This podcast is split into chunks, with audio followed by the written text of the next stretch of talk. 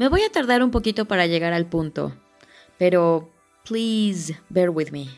Vale la pena. ¿Sabes hace cuántos años fue la revolución industrial? Toma papel y lápiz y anota tus estimaciones. Ándale, sin miedo. Si te equivocas, lo único que va a pasar es que vas a aprender algo nuevo. Al final es la manera más genuina de aprender, ¿no? Cometiendo errores. Entonces, a ver, ¿hace cuántos años fue la revolución industrial? Ahí va la segunda. ¿Hace cuántos años comenzó la agricultura? Dale, dale, sin miedo. Y la última. ¿Cuántos años tiene nuestra especie, Homo sapiens sapiens, sobre la faz de la Tierra? Ahora vamos a comparar tus estimados con los registros históricos y antropológicos, ¿vale? Bueno, la revolución industrial sucedió aproximadamente hace 250 años. Ahora quiero que te tomes tu tiempo para apreciar este número. 250 años son aproximadamente 10 generaciones. En tu familia, ¿de cuántas generaciones hacia atrás tienes conocimiento? ¿A qué se dedicaba tu bisabuela? ¿Y tu tatarabuela? La agricultura comenzó hace 12.000 años. ¿Son muchos? ¿Son pocos? ¿Con qué lo comparas? Recuerda que la agricultura se puede considerar como el comienzo de la civilización. Y aquí viene mi favorita, nuestra especie, Homo sapiens sapiens. Nosotros tenemos caminando sobre la faz de la Tierra 200.000 años. 200.000 años. ¿Es menos de lo que esperabas? ¿Es mucho más? Para ponerlo en, perspectiva, es nuestra era, después de Cristo, multiplicado por 100. Imagínate todos esos años multiplicados por 100.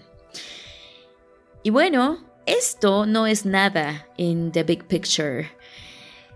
Como curiosa referencia, nuestro primo ya extinto, el Homo erectus, caminó sobre la faz de la Tierra dos millones de años. Diez veces más que la existencia de nuestra especie. Imagínate hablar con alguien cuya cultura ha existido dos millones de años. Ahora, si tus estimaciones estuvieron muy lejos de la realidad, no te sientas mal. Entre muchas otras cosas, creo que es el calendario gregoriano, que mide 99.99% de la historia hacia atrás, lo que nos ha robado de una noción saludable del tiempo. Estamos flotando perdidos, sin brújula y sin referencias. ¿Cómo te sientes ahora que sabes que tu especie, la única que queda del género Homo, tiene apenas 200.000 años de existencia y que la civilización ha existido apenas 6% de este tiempo. ¿Por qué es tan importante tener una noción sensata de nuestra historia y sus dimensiones? Bueno, a mí en lo personal me asombra y a la vez me arraiga. Me da más empatía por el presente y me da curiosidad imaginar el futuro. Si no tienes una noción precisa del tiempo, la única referencia que tienes para comprender el presente en toda su dimensión es tu experiencia propia, que es extremadamente limitada. Y así las cosas parecen estáticas. Sin una noción sensata de la historia, ¿crees que las cosas siempre han sido así? Un buen ejemplo de esto son los idiomas. Sí, sí, finalmente llegué a mi punto. Pareciera que el español que hablas siempre ha sido así, pero no es una gran revelación cuando piensas que ya no hablamos como el mío Cid. La diferencia es enorme. El lenguaje no solo se adapta al espacio, como vimos en el episodio pasado. El lenguaje también evoluciona a través del tiempo como un organismo vivo, como un virus, como lo postula William Burroughs, el principal autor de la generación Beat. También se comportan como un virus las ideas que contiene dicho lenguaje, desde la religión hasta los memes. De ahí la expresión de que algo se hizo viral. The viruses of the mind. Google it. Y como un virus, efectivamente, el propósito del lenguaje es propagarse lo más que se pueda. Y una manera de hacerlo es haciéndose más accesible, o sea, sencillo, para los cerebros que quiere infectar. Todos los idiomas tienden a la simplificación. Es una adaptación natural. Algunos van más rápido que otros, pero el inglés se va simplificando a la velocidad de la luz en comparación con otros idiomas. Al querer acomodar, desde su origen, a muchas culturas, gramáticas nativas y formas de ver el mundo, el inglés, es mi teoría, se ha tenido que deshacer de reglas y excepciones gramaticales que no obedecen al sentido común, que al final es lo único que compartimos todas estas culturas. En otras palabras, el inglés está siendo moldeado, literally as we speak, por cada individuo que lo habla. Y esto te incluye a ti, con todo y tus errores. Es más, son tus errores lo que lo van moldeando.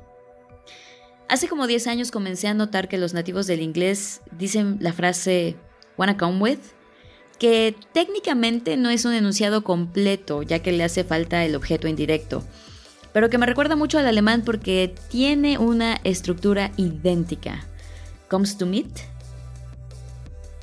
Otro ejemplo es que en los años 80, las famosas tag questions como You love chocolate, don't you? O You're not going to the party, are you? eran la regla. La única alternativa a estas preguntas era reemplazarlas con un right al final, como You love chocolate, right? Hasta recuerdo que mi mamá me decía, You love chocolate. No, estaba mal porque eso significaba que yo estaba pensando en español. Pero para mi gran sorpresa, en los últimos años he escuchado a más y más nativos de Estados Unidos en series, foros en línea, podcasts y películas, hasta en la vida real, alternar sus tag questions con el muy latino no es indudable la influencia cultural que los latinos tenemos sobre el inglés. Todos tenemos una gramática nativa que se vierte al inglés de manera irrevocable y en números enormes. El inglés se adapta porque es lo que ha hecho desde el principio. Como la S en he, she and it. ¿Tú crees que eres la única a la que se le olvida? ¿O crees que es solo a los hispanohablantes a quienes se nos olvida agregar la S? Nope, para nada se le olvida a mucha gente de muchas culturas. Y como esa S no contribuye con ninguna función semántica, predigo que desaparecerá, probablemente en unos 100 años. Claro, como cualquier analista, puedo estar terriblemente equivocada, pero me baso en los cambios que el inglés ha tenido a lo largo del tiempo que tengo yo de vida, que son 36 años y en el panorama de las cosas realmente no es nada. Habrá quienes dicen que esto no es inglés correcto, pero desafío a estas personas a cuestionar lo que significa correcto. ¿Quién tiene la autoridad moral o lingüística para decir qué está bien o qué está mal? Digo, porque todos hemos sufrido de discriminación lingüística, que es un reflejo de la discriminación étnica y social. La historia demuestra muy bien que una manera de subyugar a un pueblo es robándole su identidad al prohibir o denigrar su lengua madre o el uso de ella. Esto lo saben bien nuestros indígenas mexicanos, quienes hasta hace apenas unas décadas no contaban con textos escolares en sus lenguas nativas, o los catalanes, vascos y gallegos perseguidos por Franco, o el idioma kurdo, que está prohibido en Siria como parte de una represión sistemática y discriminación social por ser ilegales. Estos entre muchos otros ejemplos. ¿Quién define qué es el inglés correcto entonces? Puede ser que algunos definan el inglés correcto como el inglés que usan los nativos. Pero dentro de los nativos tenemos al inglés de la Samoa americana o el inglés de los puertorriqueños. El ejemplo más representativo es el inglés de los afroamericanos, al que se le conoce como Ebonics, que por cierto, tiene más tiempos gramaticales y es más complejo que el inglés correcto. Así que tampoco tiene que ver con la sofisticación y complejidad de una variante. Ninguno de todos estos tipos de inglés está reconocido por las universidades e instituciones que te aplican los exámenes del TOEFL o el IELTS como inglés correcto o estándar. De toda la diversidad nativa del inglés, es el inglés que hablan los caucásicos el que gobierna como estándar. En Estados Unidos, particularmente, se está abriendo la conversación colectiva de que quizá esto sea debido al racismo. Y claro, podrás decir que es imposible no tener cierto estándar, sobre todo para poder evaluar la competencia de los no nativos en inglés. Pero de verdad no se nos puede ocurrir otra manera de calificar el desempeño de un no nativo que sea más fluido y más inclusivo y que no requiera estándares que ni siquiera los mismos nativos caucásicos pueden cumplir. Ah, porque esa es otra. Muchos hablantes nativos caucásicos de este inglés correcto no pueden pasar los exámenes a los que nos somete el sistema. A nosotros, los no nativos, los que no nos tocó la suerte de aprender inglés desde niños. Créeme, los he puesto a prueba. Y muchos no los pasan. Nada de esto parece importar tanto comparado con otras tantas crisis sociales y ambientales que tenemos en este momento. Y ojalá de verdad fuera algo tan inocuo como un pequeño obstáculo. Pero no pasar estos exámenes discriminatorios es a veces la diferencia entre salir de la pobreza y quedarse ahí una generación más. Es la diferencia entre ser feliz y hacer tus sueños realidad o quedarte rezagado. Es la diferencia entre defender tus derechos y ser aplastado por la maquinaria. Esto lo sabes bien porque es tu historia. Es el cuento de nunca acabar. Piensa en todas las oportunidades que has perdido por no haber pasado el examen de inglés. Ahora, multiplica esto por millones de personas, porque al parecer todo México sufre de lo mismo, sin tomar en cuenta toda Latinoamérica. This shit matters. Yo hago lo que puedo con mis alumnos a través de mi Bilingual Cognitive Therapy, pero esto requiere una revisión profunda del método tradicional, su marco teórico y sus exámenes estandarizados. Y esto, dear unlearners, comienza con nosotros, los no nativos, los más numerosos. Recuerda que somos dos veces más que todos los nativos del mundo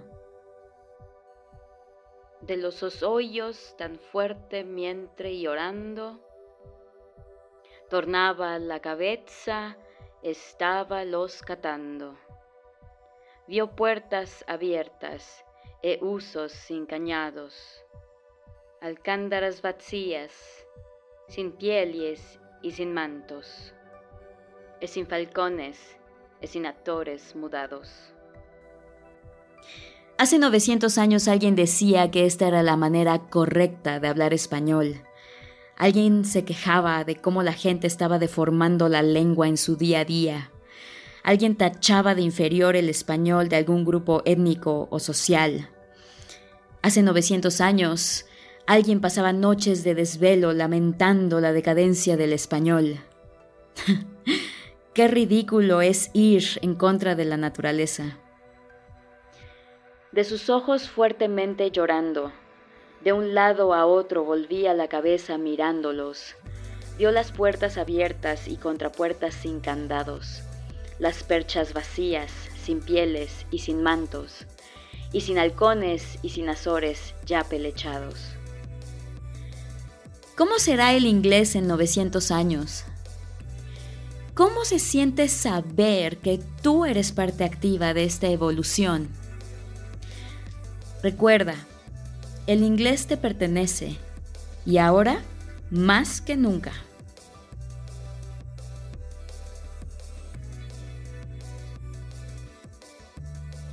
Own Your English drops every Wednesday and every other Sunday. Follow us on Instagram at LifeBuildersMX. If you know anyone struggling with English, show a little love and share this episode with them. Find us on Spotify, Apple Podcast, or wherever you listen to your podcasts.